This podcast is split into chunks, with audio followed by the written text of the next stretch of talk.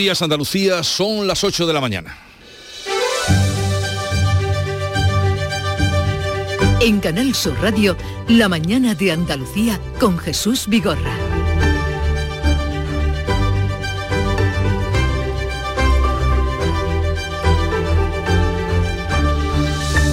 El Congreso de la Lengua defiende en Cádiz, donde se está celebrando el carácter mestizo del español. El rey destaca que este siglo será el del español y permitirá que se comuniquen el 6% de la población mundial. Felipe VI y doña Leticia se atrevieron además a tocar el cajón flamenco en la plaza del Teatro Falla. Y Málaga estrenó el metro que les llevará a los ciudadanos al centro. Primera jornada hoy con los nuevos trayectos, horarios y transbordos. Tras 14 años de espera, el suburbano culmina las líneas 1 y 2 que permitirá bajarse a pocos metros de la calle Larios. El Consejo de Gobierno de la Junta se va a reunir hoy en Sierra Nevada y será también el último en el que asistirá como consejera de fomento Marifranca Darazo, que deja el gobierno para centrarse en su candidatura al Ayuntamiento de Granada por el Partido Popular. Y hoy toman posesión los nuevos ministros de Industria y Sanidad.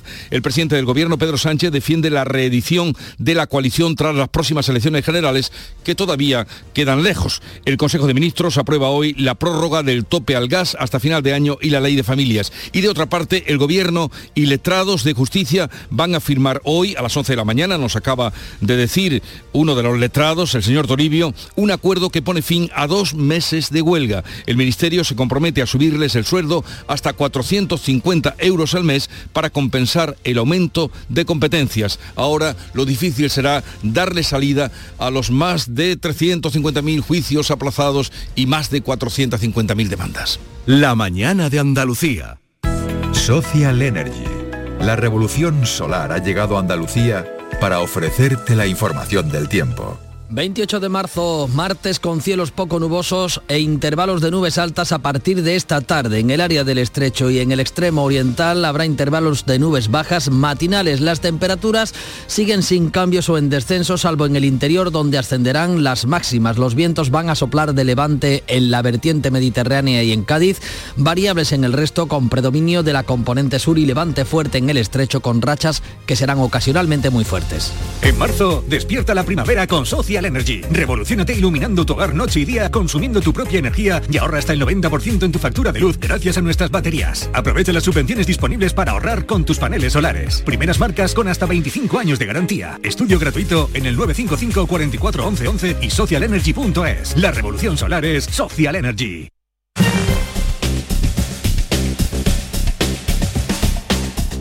Vamos a conocer cuál es el estado de las carreteras en Andalucía. Conectamos con la DGT, nos atiende Alfonso Martínez. Buenos días. Buenos días. Hasta ahora en la red de carreteras de Andalucía les vamos a pedir tengan precaución en Granada. Hay circulación lenta en la GR30 en el Zaidín en dirección Bailén. También en Málaga van a encontrar eh, dificultades en la 7 en el entorno de Fuengirola y Mijas en dirección eh, Marbella y en el Rincón de la Victoria en sentido a la capital malacitana. De entrada a Málaga también hay dificultades en la 357 en Castañetas y en la provincia de Sevilla les vamos a pedir tengan especial precaución de entrada a la capital hispalense por la A49 en el entorno de Camas y en la ronda S30 hay circulación lenta en el entorno de su eminencia hasta el puente de Centenario hacia Camas. Tengan especial cuidado si van a transitar por alguna de estas vías.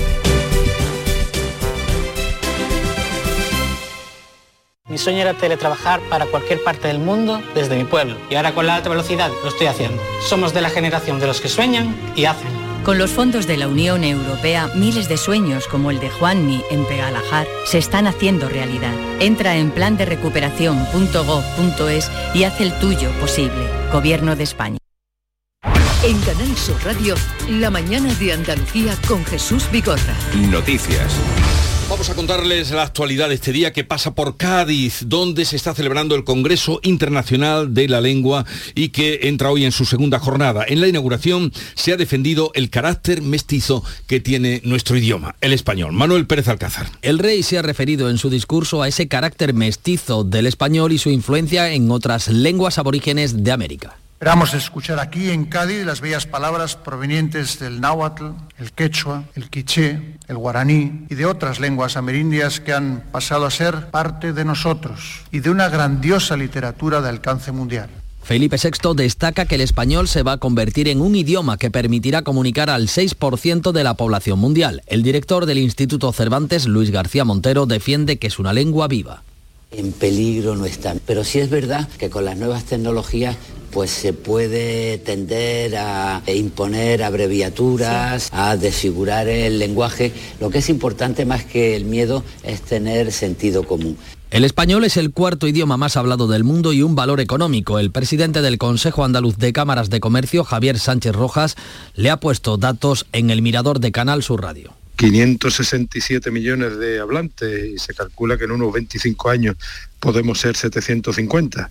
Y siendo la segunda lengua materna y la segunda en comunicación, pues que eso tiene un valor económico que algunos, pues le doy datos, algunos calculan tenemos cuatro veces más relaciones comerciales con los países que tienen nuestro mismo idioma, sumados en global, que con, que con el resto, con el que no tenemos esa opción.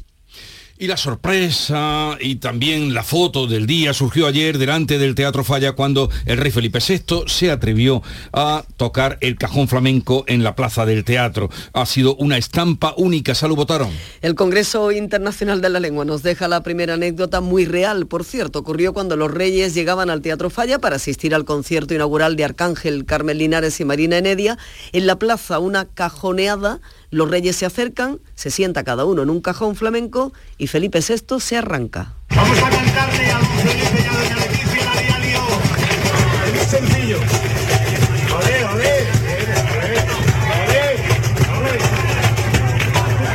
¡Este radio! ¡Tenemos al primer rey cajonero! Ahí queda esa anécdota, el primer rey cajonero. Bueno, hoy segunda jornada de este congreso que inaugura el secretario de Estado para Iberoamérica, el Caribe y el Español en el mundo, Juan Fernández Trigo, para hablar de lengua y política y para mm, analizar la influencia de la Constitución de Cádiz de 1812 en América y en la Diputación autores literarios y músicos se unen en un proyecto. En Cádiz nos vamos de la lengua. Estarán entre otros Luis García Montero, Fernando Iwasaki, Víctor Clavijo, Pasión Vega o Antonio Martínez Ares. Y contaba esto Juan José Telles, periodista y escritor.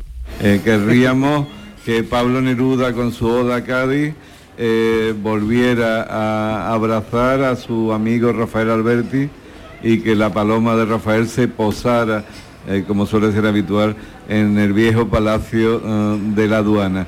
Y destacamos, eh, por cerrar Jesús, una velada de poesía hispanoamericana esta tarde a partir de las ocho y media, con asistencia, entre otros, de Gioconda Belli o Ana Rossetti, una exposición sobre Nebrija en el Castillo de Santa Catalina y a las nueve en el Gran Teatro Falla, la guitarra de Vicente Amigo. La lengua en la que nos entendemos y en la que nos hablamos. Por cierto, el próximo jueves, eh, el último día del Congreso, estaremos allí realizando, haciendo la Mañana de Andalucía y teniendo como invitados a muchos de los protagonistas de estos días.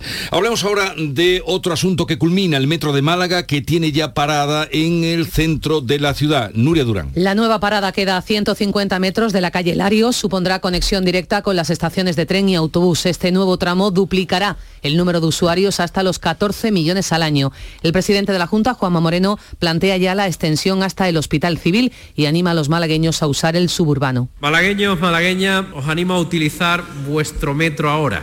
Bien está lo que bien acaba. Y tengo que decir que esto, a pesar de los sinsabores que los ha habido, de las dificultades que lo ha habido, de los obstáculos que también lo ha habido, ha terminado satisfactoriamente. Para el Gobierno central es un paso más en su política de movilidad, lo recalcaba el delegado del Gobierno en Andalucía, Pedro Fernández. La política de la movilidad inclusiva que pone en el foco a los usuarios y usuarias y a las actuaciones que, independientemente del ámbito competencial, buscan acuerdo y colaboración para beneficiar a los ciudadanos y a las ciudadanas, con el objetivo de que los hombres y mujeres, en definitiva de un territorio, elijan el transporte público, en este caso en Málaga, como la forma más económica, más eficiente, más cómoda y más sostenible para desplazarse.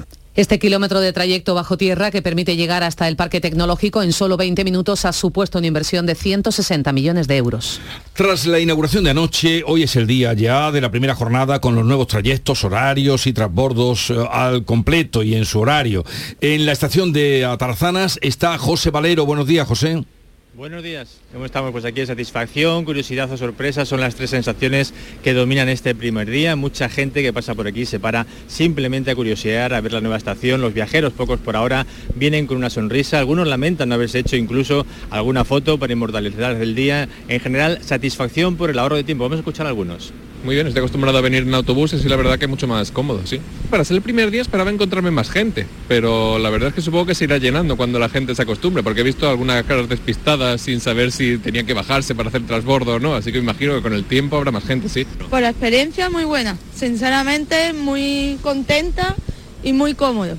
Llegas con tiempo y el horario está perfecto. Yo vengo del viso, de allí del clínico, y la verdad que es muy rápido, y muy satisfactorio. Qué maravilloso. Ahora puedo venir a trabajar perfectamente, que antes tenía que coger el autobús y ahora es muchísimo más rápido.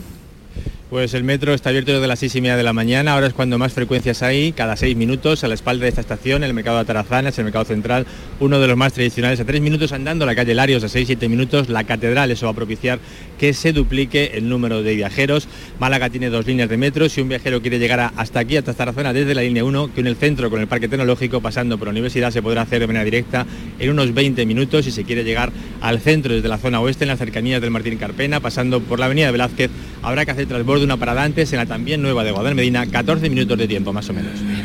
Eh, bien, ya saben ustedes que pueden llegar al centro de Málaga en metro y eso desde luego es un acontecimiento. Vamos a otro asunto. La consejera de Fomento, Marifran Carazo, participa hoy en el que será su último Consejo de Gobierno que se va a celebrar en Sierra Nevada. Carazo deja el Ejecutivo andaluz para dedicarse a la candidatura a la alcaldía de Granada por el PP. El Consejo de Gobierno se reúne en la estación de esquí granadina. El presidente va a dar a conocer a la sustituta de la consejera que será también mujer y de Granada. Carazo lleva en el Ejecutivo andaluz desde el primer gobierno de Juanma Moreno y ha sido responsable de uno de sus proyectos estrella en la pasada legislatura, la Ley del Suelo, conocida como lista, cuyo reglamento se aprobó a final de año con el propósito de modernizar y simplificar la ordenación urbanística de Andalucía. Pues con ella hablaremos a partir de las 9 de la mañana. La asociación Juntos por Granada va a pedir hoy el apoyo del presidente de la Junta a su recurso contra la elección de La Coruña como sede de la agencia de la inteligencia artificial en detrimento de Granada. Susana Escudero.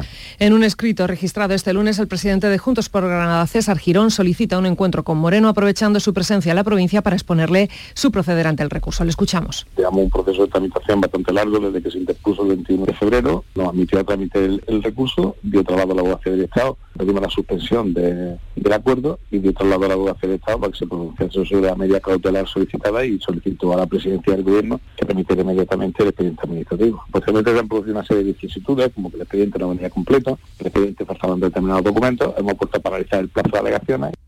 El Tribunal Supremo ha pedido al Gobierno que aporte más documentación del expediente que permitió la elección de La Coruña. En esta ocasión, el Alto Tribunal ha pedido a través de una diligencia fechada este mismo lunes documentación relativa a las entidades públicas y privadas que fueron impulsoras de la candidatura de Granada. Héctor Gómez y José Manuel Miñones toman hoy posesión como nuevos ministros de Industria y de Sanidad. Pedro Sánchez aspira a reeditar la coalición de gobierno. El presidente se ha limitado a los cambios para relevar a las ministras Maroto y Darias, que serán candidatas en las municipales, llevando hasta Moncloa al canario Héctor Gómez y a José Manuel Miñones, gallego. Hoy prometerán o jurarán el cargo ante el rey, recogerán sus carteras, participarán ya como ministros en el Consejo. Sánchez quiere que el gabinete empuje un final de legislatura para reeditar una coalición de gobierno progresista. Necesitamos una década de gobiernos progresistas para revertir los estragos sociales, económicos y medioambientales que dejó la década anterior. Tenemos por delante un largo camino de mejoras sociales, de cambios económicos, de retos ambientales y de avances feministas. Héctor Gómez ya conocía el ministerio en el que fue director general de Tour España. Miñones es licenciado en farmacia, era delegado del gobierno en Galicia y llega a Sanidad. El presidente del PP, Alberto Núñez Feijó, lamenta que Sánchez no haya aprovechado para cesar a otros ministros como Irene Montero y Fernando Grande Marlasca, responsable la primera de la polémica ley del solo sí es sí y el segundo del cese de la directora de la Guardia Civil o del caso Cuarteles. Lo noticiable son los ministros que se quedan en el gobierno y lo más sorprendente es que tanto a la ministra de la chapuza legal de la ley del CSI como el ministro de la valla de Melilla sigan en el gobierno, lo cual acredita que el presidente no puede y no tiene margen para hacer las remodelaciones del gobierno que un presidente con autoridad haría. El Consejo de Ministros vuelve a abordar hoy con algún cambio la ley de familias que equipara los derechos de las parejas de hecho a los de los matrimonios. Incluye un permiso retribuido de cinco días al año por cuidado de un familiar o conviviente y extiende los beneficios de familias numerosas a monoparentales con dos hijos. Es la norma estrella del Ministerio de Derechos Sociales que dirige Ione Belarra. Podemos mantiene la presión sobre Yolanda Díaz e insiste en abrir un proceso de primarias para incorporarse a su candidatura de sumar que se presentará el próximo domingo. La formación morada insiste, pero cada vez está más sola. La postura de Podemos sigue sin moverse, pero las negociaciones están aún abiertas. El coordinador de Izquierda Unida, Alberto Garzón, ha confirmado en Radio Nacional que asistirá a la puesta de largo de Díaz y ha pedido a Podemos que deje los enfrentamientos propusimos una mesa de partidos para que los partidos, eso sí, al modo más clásico, nos pudiéramos coordinar y decir qué maneras tenemos de apoyar a Yolanda, apoyar a nuestra vicepresidenta y futura candidata y si todo sale bien, futura presidenta. Y efectivamente, pues Podemos no estaba de acuerdo con participar en ello y tenemos que seguir trabajando para convencer a los compañeros de Podemos porque para mí todos eh, somos necesarios, no sobra nadie. Íñigo Errejón de Más País también ha confirmado que asistirá al acto de Yolanda Díaz. En RAC 1, Pablo Iglesias lo aprovecha para marcar distancias. Yo creo que es evidente a día de hoy que Yolanda está mucho más cerca políticamente de más país que de Podemos. Y eso es completamente legítimo, absolutamente legítimo.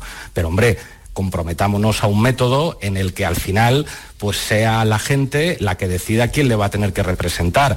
Y esto de decir, no, eh, no me interesan las listas. Hombre, cualquiera que haga política, claro que le interesan las listas. Sumar asegura que quiere primarias y a Podemos en la coalición electoral. El ministro del Interior atribuye al Partido Popular la corrupción del caso Cuarteles y esquiva la responsabilidad por la dimisión de la directora de la Guardia Civil y del caso mediador. En comparecencia en el Congreso, Fernando Grande Marlasca mantenía que el caso Cuarteles es un caso de corrupción del gobierno del PP al que acusa de paralizar la investigación ni todos los trucos de magia habrán sido capaces de hacernos olvidar que el caso Cuarteles es un caso que se dio bajo los gobiernos del Partido Popular y que se trató de ocultar bajo los mismos.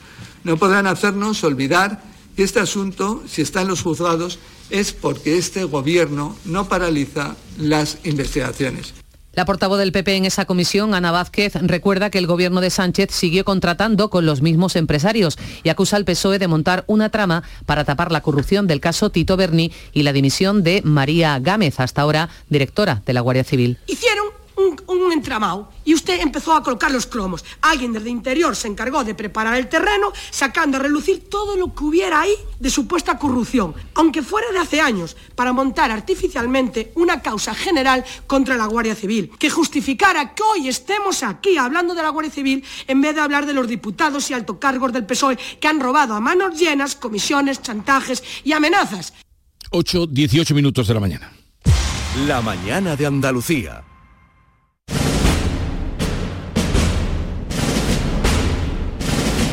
No hay nada más grande que disfrutar de la pasión, del arte, de la gente, de pasear por la playa o emocionarse con una saeta. Esta Semana Santa, date una alegría. Ven Andalucía.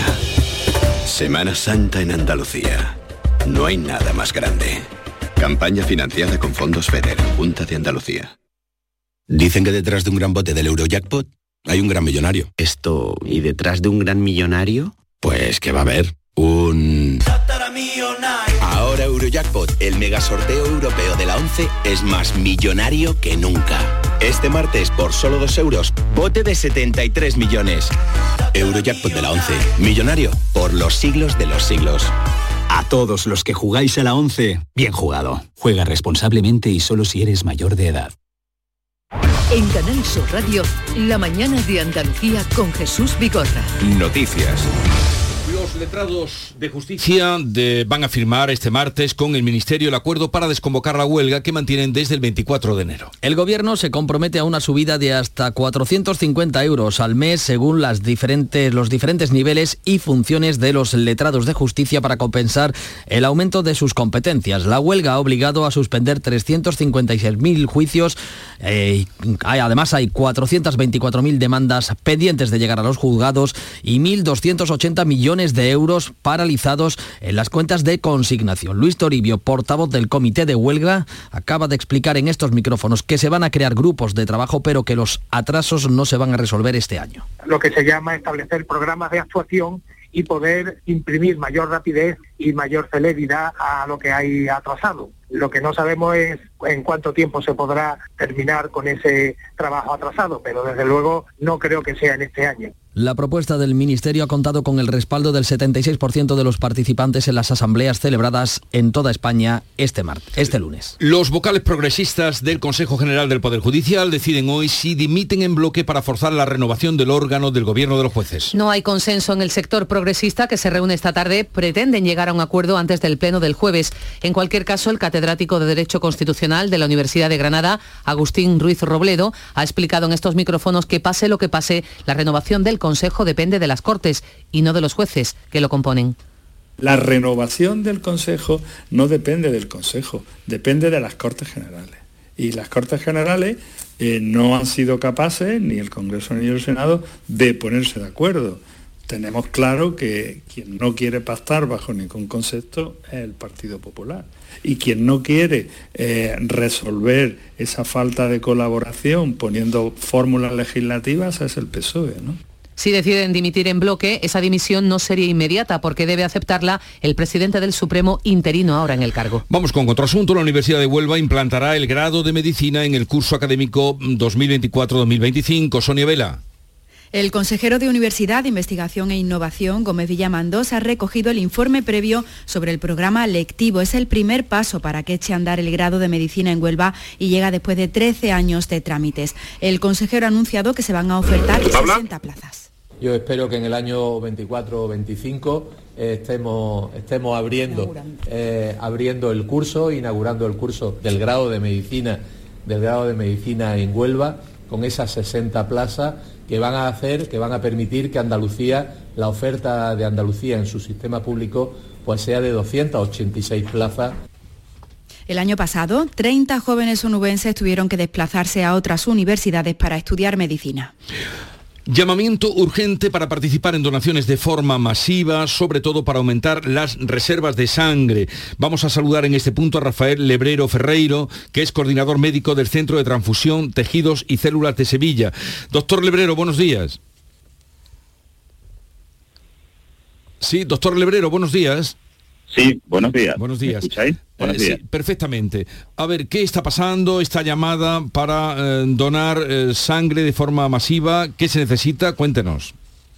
Bueno, mm, nuestras reservas a día de hoy están aseguradas, pero si no se incrementa el flujo de donantes en los próximos días, esta fecha, eh, con muchos días festivos, son fechas muy difíciles para organizar el, número habitual de colectas que realizamos eh, diariamente en Andalucía, eh, pues bueno, sí, sí podríamos tener dificultades en, no sufrir un, descenso de nuestra reserva que pudiera repercutir en las necesidades de los pacientes. Los donantes, sí es cierto que aunque siguen acudiendo a todos los puntos de donación, hemos notado en estos meses atrás eh, quizás incluso en el año 2022, un descenso eh, ligero, pero que se ha producido en el número de donantes tota- totales y el número de donantes nuevos.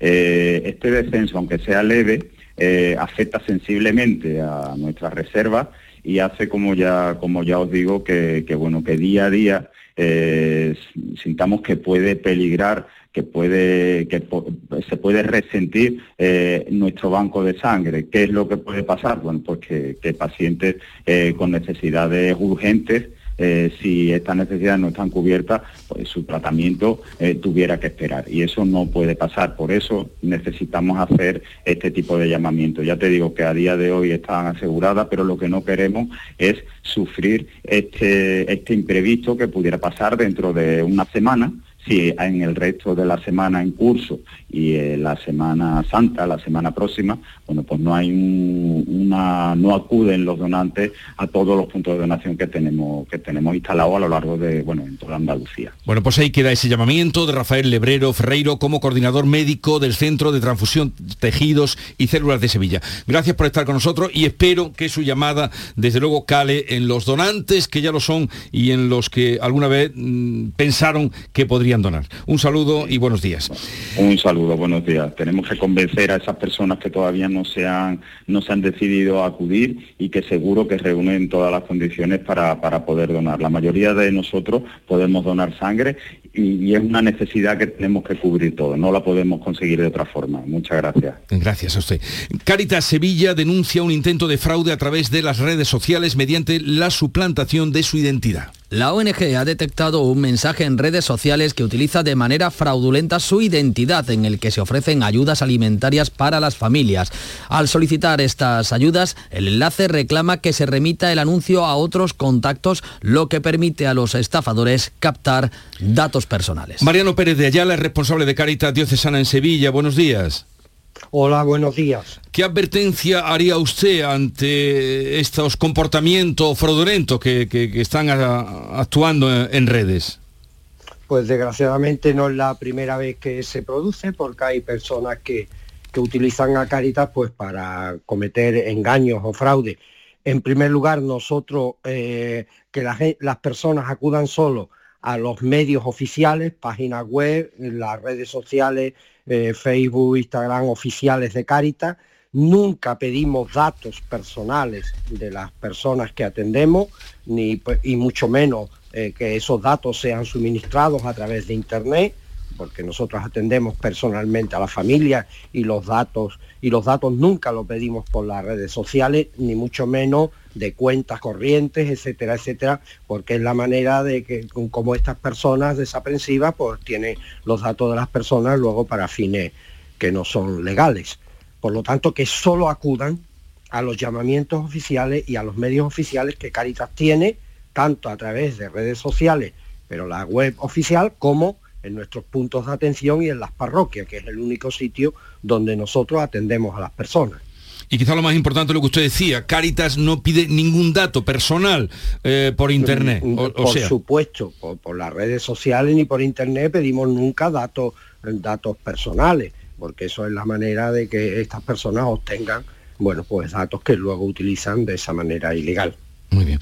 Pues le deseamos la mayor de las suertes. También que este mensaje cale eh, Mariano Pérez de Ayala, responsable de Caritas Diocesana en Sevilla. Un saludo y nada, felicitarles por todo el trabajo que hacen ustedes. Pues muchas gracias, muchas gracias por su colaboración. Ya lo saben, Caritas no pide ningún dato por internet. Consternación en la localidad malagueña de Iznate por la muerte de una bebé de 40 días y el suicidio de su padre. Este martes está previsto que se le practique la autopsia a la pequeña, lo que permitirá arrojar más luz a lo ocurrido. El fallecimiento de la niña se produjo este domingo en la UCI del materno infantil de Málaga tras permanecer ingresada desde el pasado jueves. La menor de 40 días tenía una hermana melliza. Ambas habían estado en el área de neonatos de los Hospital Comarcal de la Axarquía. Las dos recibieron el alta médica, su evolución era favorable, pero una de las niñas se empeoró, tuvo que ser hospitalizada de nuevo. A la espera de conocer los resultados forenses, todo apunta a un derrame cerebral. El padre, poco después de conocer lo ocurrido, se ha suicidado. Hoy queda activado en Sevilla el plan especial de movilidad de Semana Santa. Pilar González. Hasta ahora se había aplicado medidas parciales para el montaje de los palcos en la carrera oficial, pero esta mañana ya se pone en marcha todo el dispositivo. Supone el corte total de la campana, punto neurálgico que obliga a que los autobuses que entran en el centro se queden ahora algo más retirados en la Plaza Ponce de León. El metrocentro en el Archivo de Indias. Hay restricciones de circulación por el centro y aparcamientos puntuales para motos y bicicletas que se habilitan. Además, mañana reunión del metro entre trabajadores y empresa para tratar de evitar la huelga prevista tanto para la Semana Santa como para la feria. Y se ha diseñado el plan de seguridad. Este año habrá un considerable aumento de efectivos policiales y todas las hermandades tendrán a agentes acompañándolas en todo momento.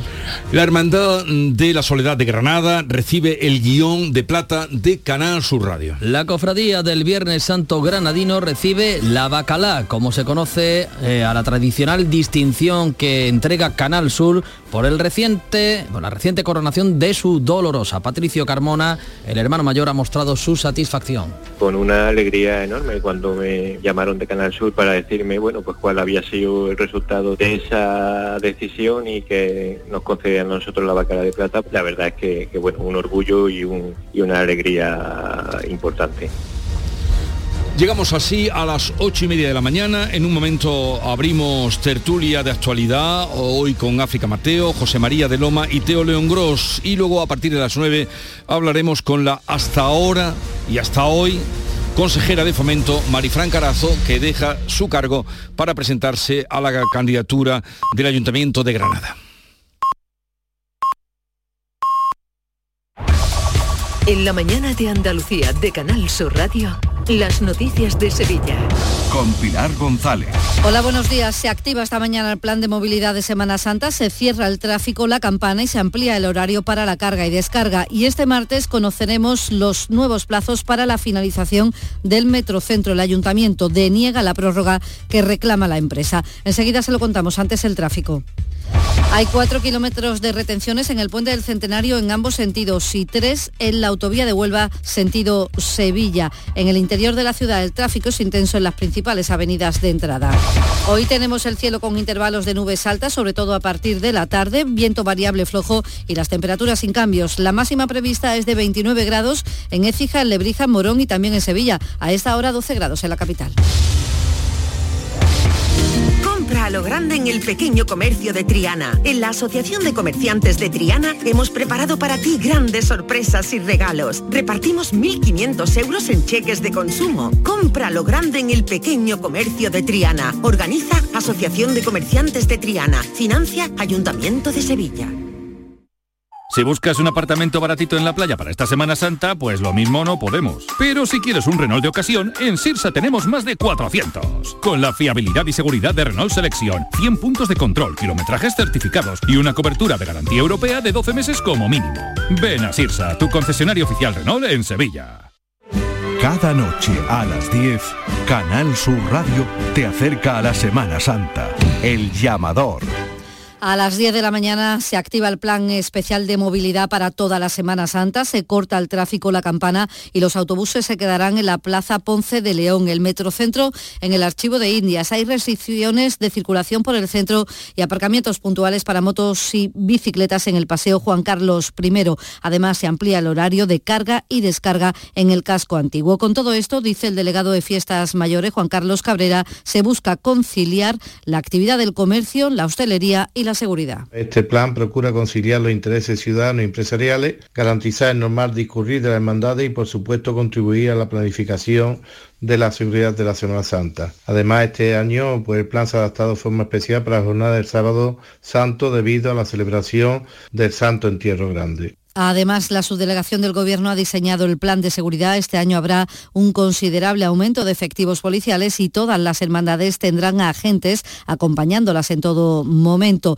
Hoy el Consejo de Hermandades va a informar sobre las novedades de este año y la ONCE va a presentar el cupón dedicado al Santo Entierro Grande. También hoy, y en otro orden de cosas, el Ayuntamiento de la capital va a informar sobre los plazos para la finalización de las obras del Metrocentro que tantos problemas de tráfico está generando en la zona de Nervión. Las empresas que trabajan en las obras han pedido un aumento de plazos de siete meses, pero el consistorio deniega esta solicitud y mantiene el 31 de julio como fecha límite. Dicen que Sevilla tiene un color especial. Puede que sea por su feria de abril, la Giralda, o tal vez por las ofertas que IKEA tiene preparadas para ti. Por eso, el 6 de abril abrimos nuestro IKEA Sevilla, para que disfrutes todas nuestras ofertas. Porque para gustos, colores. Más en ikea.es barra Sevilla. Hoy se va a formalizar por parte de la Junta la venta por enajenación directa de la parcela del solar de las banderas de la Expo 92 que están sin uso desde que finalizó la muestra universal. La adquiere el Liceo francés por 1,7 millones de euros para la construcción de su futuro Centro Francés de Tecnología e Innovación Social. También les contamos que vecinos de la Roda de Andalucía han pasado la noche encerrados en el centro de salud para exigir que se cubran las bajas de los médicos. Aseguran que no tienen médicos desde hace días.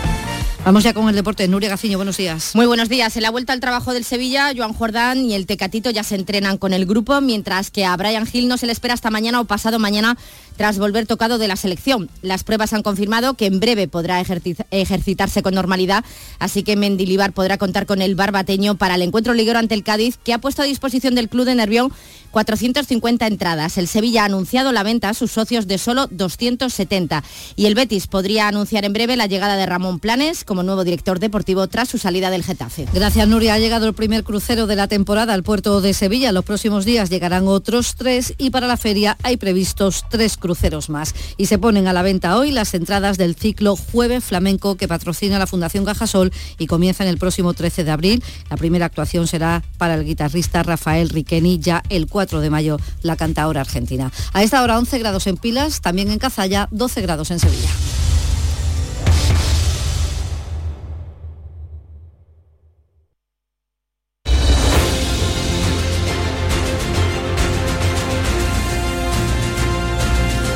...8.35 minutos de la mañana de este 28 de marzo luminoso en el que enseguida vamos a entablar conversación con África Mateo, José María de Loma y Teo León Gross. ¿Aún no sabes lo que es el kit digital? Más de 300.000 empresas ya lo han solicitado. Si eres autónomo o una pyme de menos de 50 trabajadores, pide ya tu bono digital de hasta 12.000 euros. Es el momento de trabajar conectados, de hacer crecer tu negocio, de mejorar tu ciberseguridad, de disfrutar de los beneficios de la digitalización. Únete al cambio digital. Infórmate en acelerapyme.es. Financiado por la Unión Europea. Next Generation. Plan de recuperación. Gobierno de España. Buenos días. En el sorteo del cupón diario celebrado ayer, el número premiado ha sido 81.021 81021.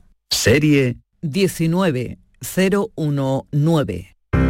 Recuerda que hoy, como cada martes, tienes un bote millonario en el sorteo del Eurojackpot de la 11. Disfruta del día. Y ya sabes, a todos los que jugáis a la 11, bien jugado.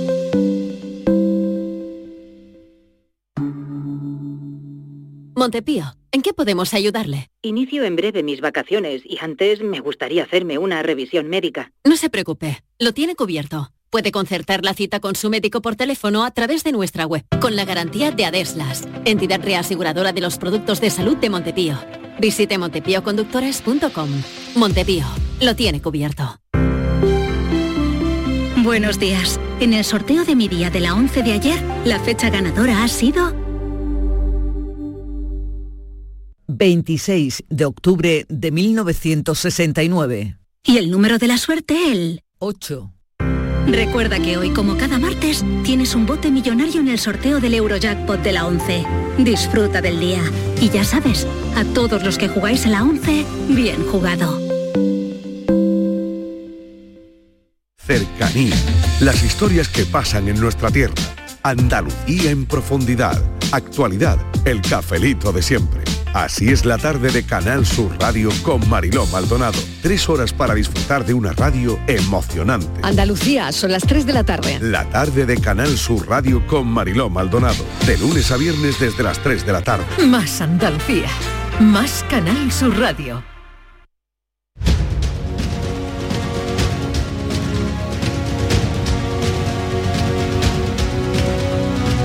La mañana de Andalucía con Jesús Vigorra. Y hoy con África Mateo, mm, de Ideal de Almería, en elegido África, buenos días. Muy buenos días, ¿qué tal? Bienvenida, bien, bien, todo controlado por el momento. José María de Loma, eh, de Opinión de Málaga, buenos días, José María. Hola, buenos días, Jesús, ¿qué tal? ¿Has estrenado ya el metro? Pues no, todavía no, pero hoy a ver si lo, lo estreno. Está la ciudad como, como niño con zapatos nuevos. Está, ayer fueron los primeros viajes, la, la inauguración oficial, a las 9 fueron los primeros viajes y ya hoy es el primer día a pleno rendimiento. Veremos. Veremos, veremos. Metro en Málaga y, y Teo León Gross que no lo podrá estrenar hasta que no vaya por allí eh, en vacaciones de Semana Santa. Teo, buenos días. ¿Qué tal? Buenos días. Sí, eh, bueno, entiendo el tono gozoso con el que el, el presidente de la Junta, eh, bueno, pues eh, hizo la inauguración eh, sentimental y oficial, pero dijo un dato, dijo una frase, dijo, bueno, después de 14 años es vuestro, tomadlo, disfrutarlo. Y dice, esto, mm, este retraso y tal nos ha- les ha costado a los andaluces 500 millones de euros el retraso 500 millones de euros para hacer un metro para hacer otro metro. Bueno, Eh, para hacer la línea 3 para, para hacer eh, en fin para inaugurar un tranvía grande en cualquier ciudad. Eh, alguna vez yo creo que hay que tomarse en serio el, el debate y el análisis de los sobrecostes de las demoras de en fin las bajas temerarias. Ahí hay un, un capítulo que eh, bueno este gobierno presume de estar corrigiendo y de estar mejorando la eficiencia. Eh, en realidad solo lo sabremos con cierta perspectiva. No hay presupuesto. Bueno, las concesionarias, las concesionarias se han ido llevando dinero por, por el- la por la no consecución de los plazos establecidos, exactamente. La- la- han sido 14 años de obra exasperante y ahora hemos asistido también a una pequeña guerra política por ver quién se atribuía el mérito de haber llevado el, el- el metro al centro, porque Izquierda Unida tuvo la Consejería de Fomento un tiempo gobernando con el PSOE, el PSOE también tuvo la responsabilidad del metro cuando gobernaba y finalmente ha sido el PP varios años el que ha acelerado las obras, ¿no? Y ahí hay una pequeña guerra por ponerse la medalla y también por evitar algún demérito, porque la última estación, la que está a las puertas de Calle Lario, a 150 metros, Ujú. Tarazana, nace un poco pequeña. Es verdad que hay otra que es la más una de las más grandes de España, una de las estaciones de metro más grandes de España, Guadalmedina, que está a solo 500 metros, ¿no? Y esa es la gran estación, digamos, más céntrica. La otra eh, es un poco pequeña y algunos días, por ejemplo, en Semana Santa va a tener que tener restricciones porque la afluencia es masiva, ¿no? Pero es verdad que ha habido, como subrayaba el presidente ayer, ha habido un sobrecoste ciertamente eh, impresentable por los retrasos de, de los primeros años y, y siguientes, ¿no? Eh, ahora van a cerrar el metro. Supongo que ahí no lo cerrarán tan temprano como el de Sevilla. No sé si lo sabe José María. No lo sé muy Porque bien, porque ahora en Semana. Santa van a ampliar. Yo me he subido en el metro, no he estrenado las estaciones nuevas, las Sí. dos nuevas no las he estrenado, sí que me he subido y, y la verdad es que es funcional, limpio, rápido, estupendo, te pones en uno de los extremos de la ciudad, el, el pabellón Martín Carpena, te pones eh, hasta donde llegaba, que era también muy cerca del centro, te pones en 11 minutos, es una alegría y, y es muy bien. No sé, no sé el, el horario definitivo que va a tener, la verdad, porque ahora en Semana Santa también variará mucho porque se, se ampliará ¿no? hacia, hacia la noche. Porque eh, tengo entendido que aquí en, en Sevilla van a cerrarlo a las 11 de la noche. Eh, en, en Semana Santa el último viaje, pero... mm, Pues tiene poco sentido, la Mm. verdad. Sí. Porque Bueno. justo cuando más movimiento hay en el centro y en todo y se supone que, Claro. que el metro se Algunos salen a esa descongestiona hora. de, de vehículos eh, particulares y eh, lo que hace es descongestionar pues todo tráfico y más con lo que hacen aquí en Sevilla, que no hay por dónde caminar. No, eh, aquí en, semana, en Sevilla, eh, en Semana Santa y en Feria hay horario especial, lo que es eh, a las 11 de la noche es entre semana.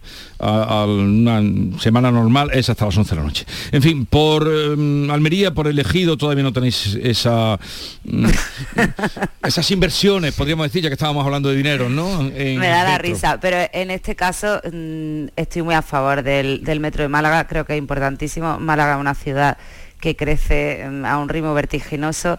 El centro de Málaga está muy complicado ya y quienes lo transitamos frecuentemente lo podemos comprobar y creo que es muy importante para descongestionarlo, para que se use menos el vehículo eh, particular por todas las circunstancias luego también tiene un volumen enorme de, estudiantes que lo van a, transitar bastante creo que es muy importante. Que a Almería le falten todas las infraestructuras, pues no lo voy a negar ni voy a dejar de reclamarlo siempre, pero eh, me parece un acierto que se haya apostado por terminar el metro de Málaga. Y luego en cuanto a lo que apuntaba Teo eh, de los presupuestos, ¿cuándo habrá, pero en cualquier obra pública y de cierta consideración, siempre se duplica y de ahí para arriba eh, los costes de, en fin, de- desde que se eh, presupuesta hasta que se termina la obra, se va, se suele ir siempre en tiempo y en dineros. Sí, sí. En hay- eso hay- Teo daba con la clave, porque hablaba justamente de las bajas temerarias y todo eso. Eh, yo he conocido esto de cerca y, y el mundo de los modificados y los complementarios, que es el nombre que se le pone eh, técnico a todas esas modificaciones que se hacen sobre el presupuesto inicial, es tremendo. Además, no hay obra que no tenga una decena por lo menos de modificados y de complementarios y es una fórmula con la que la empresa va rascando dinero porque efectivamente cuando ha acudido a la adjudicación pues eh, ha ido a precio para ganarle al contrario. Entonces esto sí que es un problema que habría que, abordar y pasa con todas las obras públicas, no con las de la Junta de Andalucía o con las de un ayuntamiento o con las del Estado, sobre todo con las grandes infraestructuras y sí que habría ya que, que cambiar la ley de contratos porque después eh, cualquier causa justifica un modificado, un complementario y así estamos. Vamos a otro Me informa, me informa Jesús, uno de nuestros Sí. numerosos oyentes, que aquí también va a cerrar a, la- a las 11 y que los fines de semana a la, a la una y media de la madrugada, pero entre semana a las 11. Pues ya, información. Sí, la verdad que, que no, no- no sirve ni para ir a cenar, sirve para ir a tomar una... Hombre, tú cenas, tú cenas. Para ir a cenar, ya la vuelta no, ya la vuelta no. Ah, a ver, eh, Exactamente, para ir pero no volver. Esta mañana hablaba hace un ratito, antes de que llegarais, eh, mm, bueno, ¿cuándo era? A las 8, a- no, era temprano, a las 7 y media, antes de que subiera el AVE, que yo cada vez que tengo que hacer una entrevista con alguien del AVE, digo, no, horror, eh, pero me la cuelan y, y te falla. Es decir, me la cuelan y falla. Pero lo hemos pillado, al principio no, pero luego sí. Ahora, con- sin embargo, ha mejorado mucho. ¿Tú porque- crees? Sí, pero porque como el ave se para tantísimo durante tantas horas, hay muchos momentos que los tienes eh, mm, en disposición de que no se le corte la llamada. Lo del AVE es otro, otro cantar. Pero hablaba con Luis Toribio cuando estaba eh, tomándolo esta mañana a las siete y media que iba el hombre tan contento a Madrid porque a las 11 de la mañana hoy parece ser que, que ya, sí, ya lo saben, la huelga se depone, eh, que ha durado mm, eh, dos meses y tres días, la huelga de los secretarios judiciales, letrados de Administración de Justicia, como se llaman ahora, 450 euros se llama la solución en, el aumento que van a tener. Hay algunos que van a tener menos, 430 hasta 450 y se acaba esta huelga, pero me decía que en este año ni muchísimo menos se va a resolver todo lo que queda de juicios aplazados, demandas aplazadas. En absoluto, por lo que ellos mismos están, ah, están admitiendo, los señalamientos han, en muchos casos han ido a tres y cuatro años, es decir, que eh, en absoluto van a recuperar, pero por una razón obvia, porque la justicia ya estaba colapsada Mm. antes. Es decir, esto es un sobrecolapso, es, es, eh, es decir, que, que en un sistema muy eficiente, pues puedes introducir eh, una, una, al- una operación complementaria, una pues en fin, eh, la huelga de limpieza. Pues evidentemente cuando hay acumuladas bolsas de basura de varios días en torno a los contenedores, pues al terminar una huelga de basura se hace un trabajo extra para retirar toda esa basura y ponerse a cero, el contador a cero y, y empezar el trabajo cotidiano. Esto no puede hacerse en, en algo tan colapsado como la justicia que sigue acumulando retrasos. Eh, si decíamos antes lo de la obra pública, desde luego en la Administración de Justicia es, eh, es curioso. Evidentemente los grandes servicios públicos son la educación y la sanidad y es evidente que, que donde hay que alcanzar las máximas cotas de eficiencia es en la educación y la sanidad, en esos servicios gratuitos, universales y en fin, que, que gratuitos me refiero para, para el ciudadano en el momento del uso. Eh, evidentemente la justicia mm, tiene otros, eh, otros condicionantes, pero a mí siempre me ha llamado la atención el enorme, el enorme descuido que ha tenido la Administración de Justicia, la falta de espíritu crítico ante eh, una justicia que funcione tan deficientemente.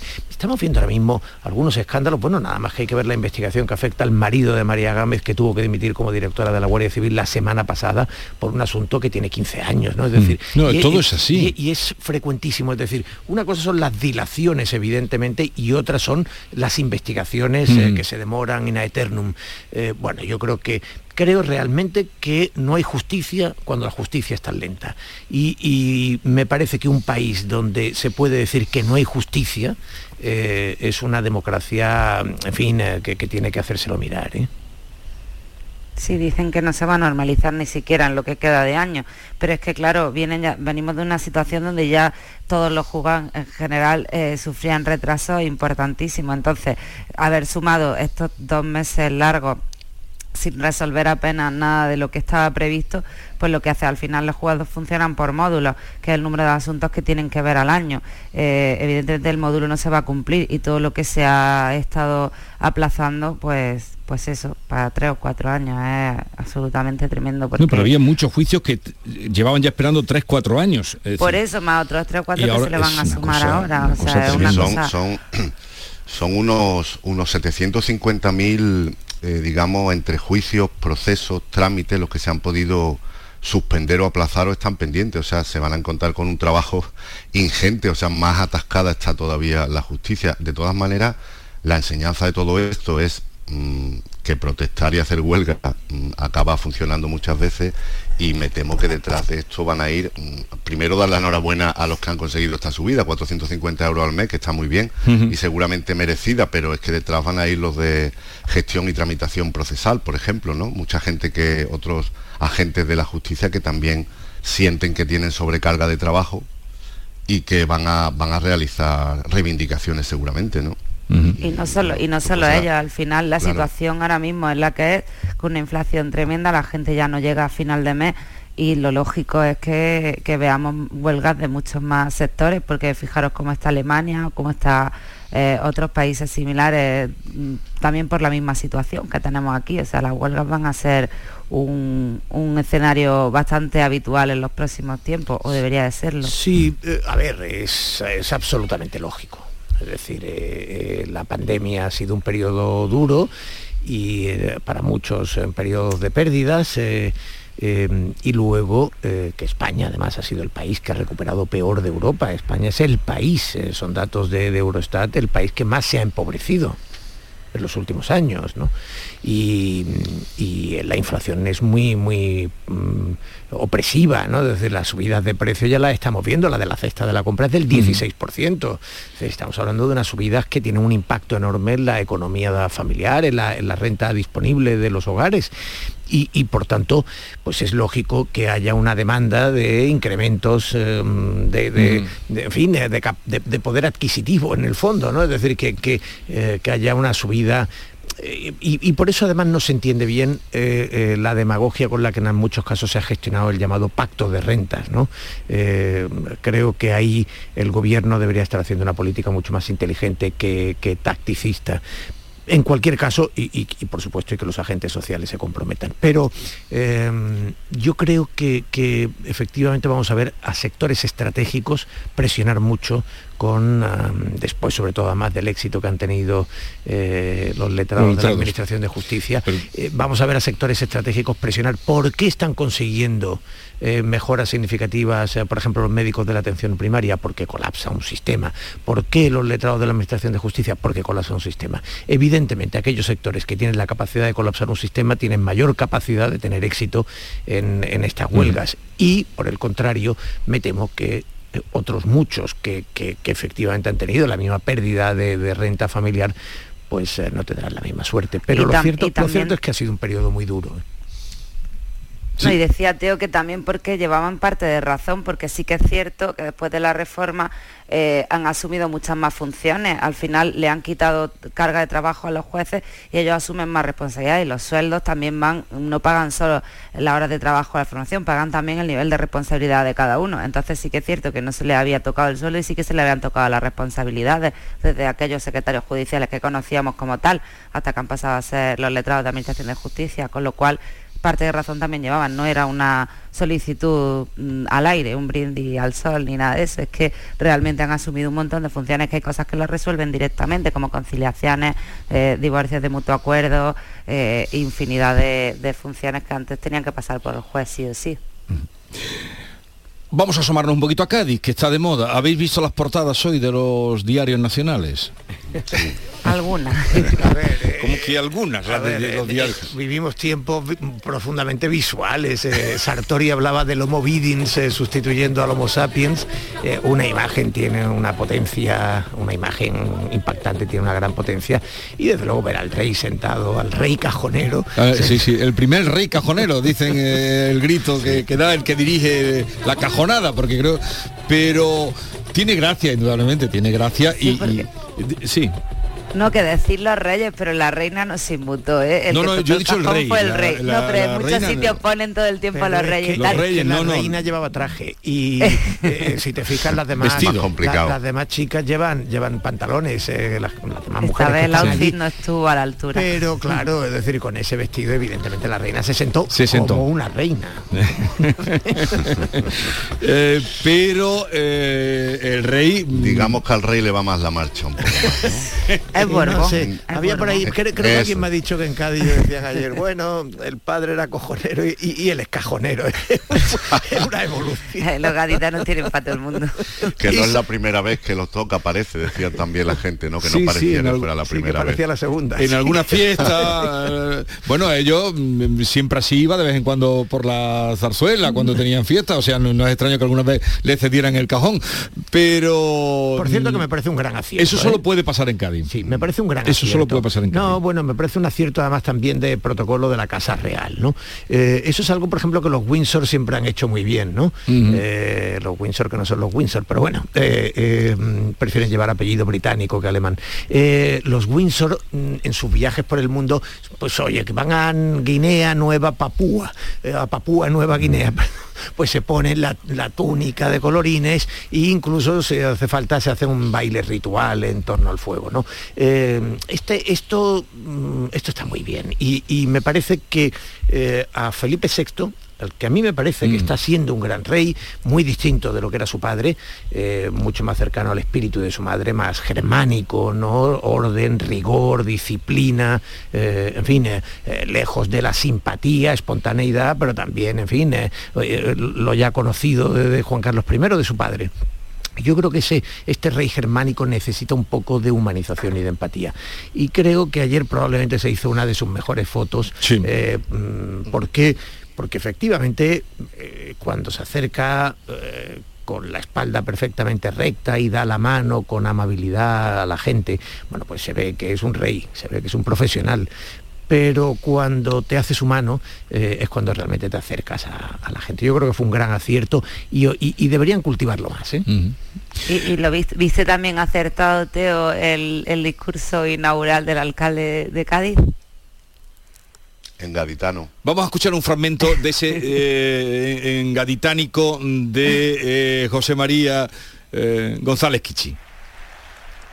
Y para terminar esta pequeña bienvenida, que mejor que decirlo con las palabras que tanto utilizamos en Cádiz, señoras y señores, estén al liquindoy, aprovechen la collá y la conviá y disfruten del tangay para que cuando les toque guandajarse puedan decir con orgullo que este congreso ha sido un masticazo.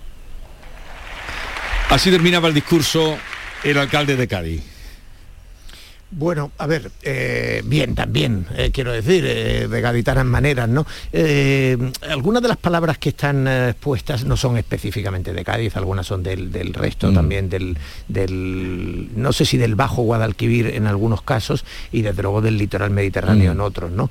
No sé, el recorrido que hicieron palabras como Aliquindoy o como, eh, en fin, otras, en Málaga, por ejemplo, Merdellón o, o- o- o, mm, en fin, palabras así, ¿no? Que tienen además que son palabras que derivan mucho de, eh, de las expresiones de los extranjeros eh, que llegaban a estos puertos, ¿no? Es decir, por Sí. ejemplo, Merdellón es sobradamente conocido que es merde de gens, eh, Sí. gente de mierda, ¿no? Pero mm, bueno, pues mm, este tipo de expresiones, o liquindoy, que se, se relaciona con are you looking eh, o, o, digamos, mm, hay diferentes interpretaciones, pero básicamente con, con una evolución de una expresión inglesa a- al, al andaluz.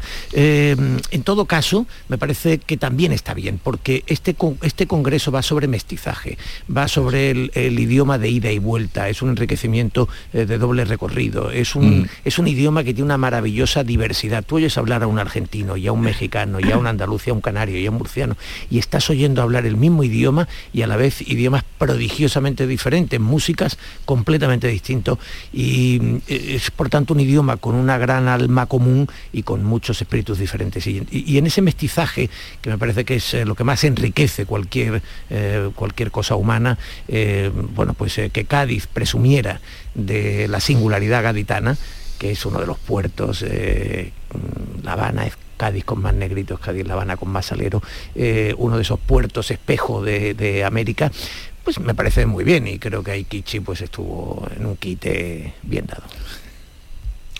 Sí, yo creo que es un impulso para Cádiz también, ¿no? Que le, hacía falta. El Congreso no se iba a celebrar allí, como todos sabemos, iba a ser en Perú, pero, pero ha sido en Cádiz finalmente y está muy bien. Y lo que apuntaba Teo, el Congreso de, del mestizaje, que nos retrata como gente tolerante en contra de, la leyenda negra también, ¿no? Y que nos retrata como gente que podemos tener... Eh, unos usos del, español muy diversos, incluso con, palabras muy distintas y, a lo mejor sin ni siquiera violentar la gramática, ¿no? pero hablando con distinta música, tonalidad y con distintas palabras y reivindicar el, el gaditano está también muy bien porque es la tierra que, que acoge este, este congreso. Todos los discursos incidieron en ese mestizaje, en lo bueno, en lo bondadoso de la mezcla, eh, ir contra los puristas. El idioma hay que cuidarlo, pero, pero aparte de cuidarlo, hay que también no protegerlo a veces de la influencia, porque así está vivo y evoluciona. ¿no?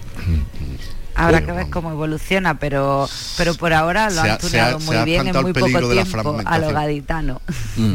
Sí, lo que pasa es el peligro de la fragmentación se está evitando, por ejemplo, ¿no? Cosa que no sé si sucede con otras lenguas, entre el español de, España y de, América. llegamos a las 9 de la mañana.